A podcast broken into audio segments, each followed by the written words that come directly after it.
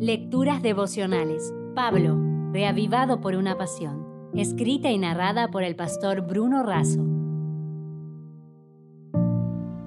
Hoy es 9 de marzo. ¿Quién predicará? Romanos 10, 14 y 15. ¿Cómo pues invocarán a aquel en el cual no han creído? ¿Y cómo creerán en aquel de quien no han oído? ¿Y cómo oirán sin haber quien les predique? ¿Y cómo predicarán si no son enviados?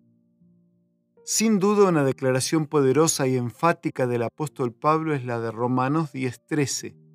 Todo aquel que invoca el nombre del Señor será salvo. Luego expresa cuatro preguntas que tantas personas han intentado responder. He aquí la vida de un gran predicador. William Franklin Graham Jr. hizo una gran contribución al cumplimiento de la misión. Más conocido como Billy, entregó su corazón a Jesús a los 16 años en una campaña de evangelismo, y ese compromiso lo acompañó toda su vida. Creció durante la Gran Depresión de los años 30, por esa razón aprendió el valor del trabajo duro y se dedicó intensamente a la lectura. Se casó en 1943 con Ruth Bell, nacida en China, quien era hija de misioneros en aquel país. Su padre, Nelson Bell, era cirujano general en un hospital presbiteriano a 500 kilómetros de Shanghái. Ruth sufrió para decidir entre Billy y el campo misionero y a fines de abril de 1941, después de mucha oración, comprendió que su misión estaría al lado de Billy y su pasión por el evangelismo. Poco después de su graduación se casaron. Dedicó su vida a apoyar el ministerio de su esposo y educar a sus hijos. Siempre ayudaba a Billy a investigar y a preparar sus sermones y libros. Tuvieron cinco hijos, 19 nietos, 28 bisnietos Franklin y Anne también son evangelistas siguiendo los caminos de su padre. Billy fue el predicador que alcanzó el mayor número de personas en los tiempos modernos.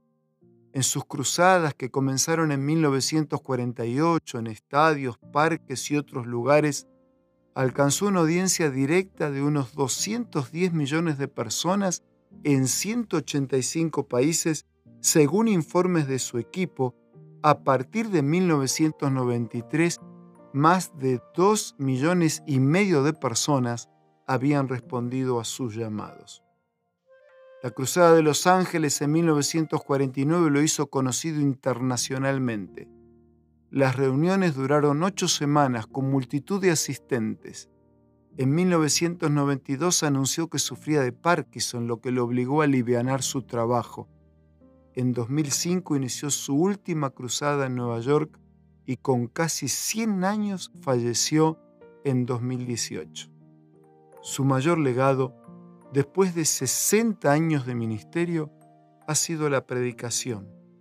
Él hablaba el lenguaje de las personas y no usaba otro recurso que no sea la palabra. Su gran consejo fue, estudie la Biblia para ser sabio crea en la Biblia para ser salvo, siga sus preceptos para ser santo. ¿Cómo se salvarán si no hay quien les predique? Billy ya hizo su parte. ¿Y nosotros? Si desea obtener más materiales como este, ingrese a editorialaces.com.